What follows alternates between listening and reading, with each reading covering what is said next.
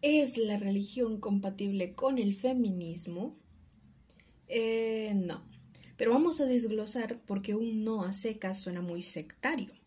Vamos a aclarar dos ideas. Uno, que la religión y el feminismo no sean compatibles no significa que las mujeres que profesan alguna religión o que creen en Dios no puedan ser feministas, sino todo lo contrario. El feminismo está, existe y funciona para que cada mujer en el mundo, sin importar sus características particulares, pueda formar parte de él. Y dos, que el hecho de que respetemos el libre albedrío no nos debería encadenar a no hacerle un análisis y una crítica social al sistema. El feminismo, en su esencia y calidad de concepto, busca derribar el sistema patriarcal. Cuando nosotras nos pasamos por alto evitar la crítica a esta parte del sistema, excudándonos en la libertad de las mujeres de nuestro entorno, estamos dejando una zona gris muy peligrosa. La ventaja de hacer una crítica al sistema es que no estamos haciendo una crítica a las personas inmersas dentro de él, sino a todas esas estructuras. El feminismo, al tener parte de ideología y parte de movimiento, no te obliga a nada. Sin embargo, las ideologías, para que funcionen, llevan dentro de sí una parte de responsabilidad moral. Con respecto al tema religión-feminismo, tenemos como feministas dos responsabilidades, la de hacer la crítica y la de tomárnosla en serio. Y ahí comienza el ¿dónde están mis libertades y dónde mis responsabilidades? Y tendremos que amplificar este espacio con ejemplos porque si no, no se va a entender el resto.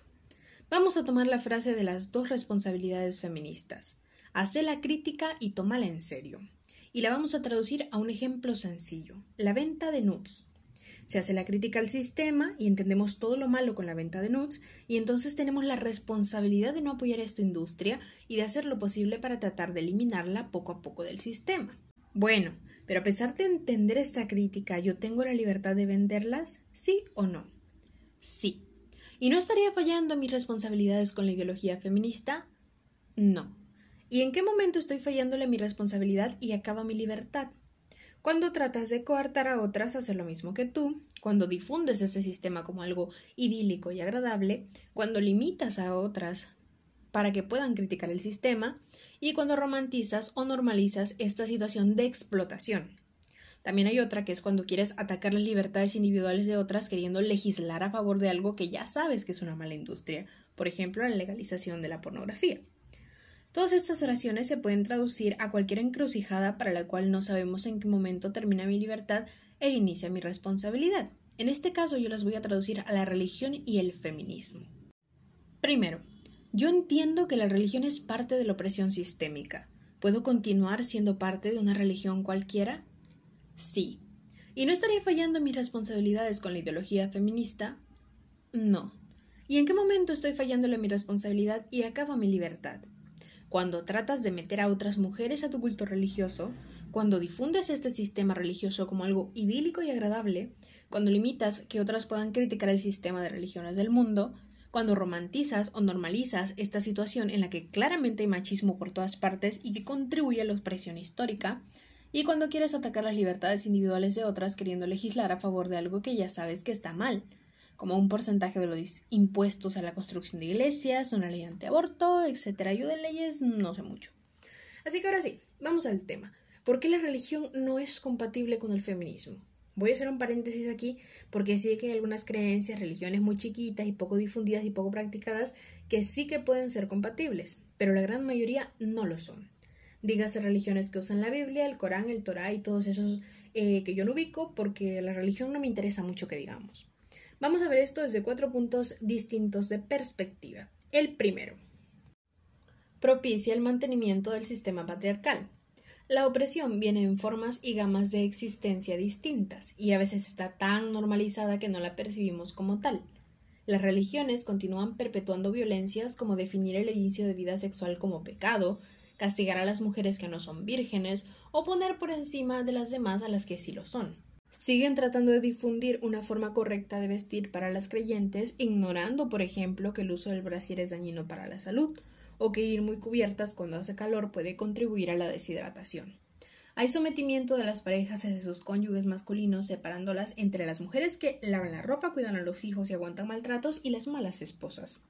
También el sistema religioso define cómo debe ser una buena esposa, dando características como la sumisión y el entregar todo por los hijos como situaciones idílicas. El punto número dos es que es históricamente opresiva. Aquí, a pesar de que la opresión no se limita al sexo y que también afecta a otras minorías, vamos a dejar de lado estas minorías por un momento. A lo largo de la historia se han quemado mujeres tachándolas de brujas cuando solo tenían altos conocimientos en ciencia avanzada para la época.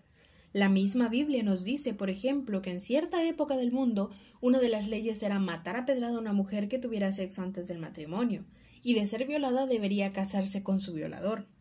Muchas religiones, por ejemplo, permiten y han permitido que a lo largo de la historia un varón tenga varias esposas, aun cuando éstas no estén de acuerdo. No se tienen registros en las religiones actuales de mujeres que hayan conseguido alcanzar alguno de los altos cargos de una religión. Y entre otros ejemplos, que son muchísimos, tenemos la desaparición de los derechos de las mujeres que predican de forma obligada el Islam, la venta de esposas citada en muchos libros sagrados, o las prácticas atroces para estrechar las vaginas de las niñas en lugares de África. El punto 3 es que se opone al progreso y tiene muchas ideas obsoletas. Si la religión no hubiese existido, un montón de gente no habría muerto, no se habrían casado personas de ciencia en masa, se habría impulsado la cultura, el arte y todo eso. Pero más que al progreso científico, se opone el progreso de la sociedad. Se opone al aborto, que es un derecho, se opone a la libertad de vestimenta, se opone a la obtención de derechos de las mujeres, se opone a la libertad sexual, replica discursos machistas, homofóbicos, clasistas y etc., y quiere definir un concepto tan abstracto como lo es el bien y el mal. El punto 4 es que afecta a las garantías individuales. Las garantías individuales son básicamente lo que el Estado hace para garantizar los derechos humanos. Entre las garantías que afecta está, por ejemplo, las garantías de la libertad.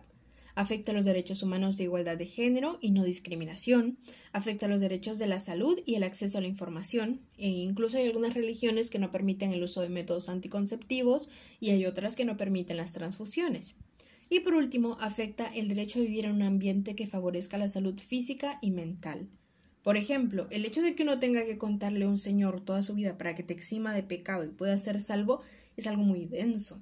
O que no pueda siquiera escuchar cierta música cuando es importante la recreación para la salud emocional, eh, esto sí que pega mal. Ya para terminar, es importante entender que las cosas pueden tener límites muy difusos, pero que es importante no afectar las libertades y derechos de terceros. Y si la religión en la que estamos afecta las libertades y derechos de terceros, entonces no es algo que pueda formar parte del feminismo.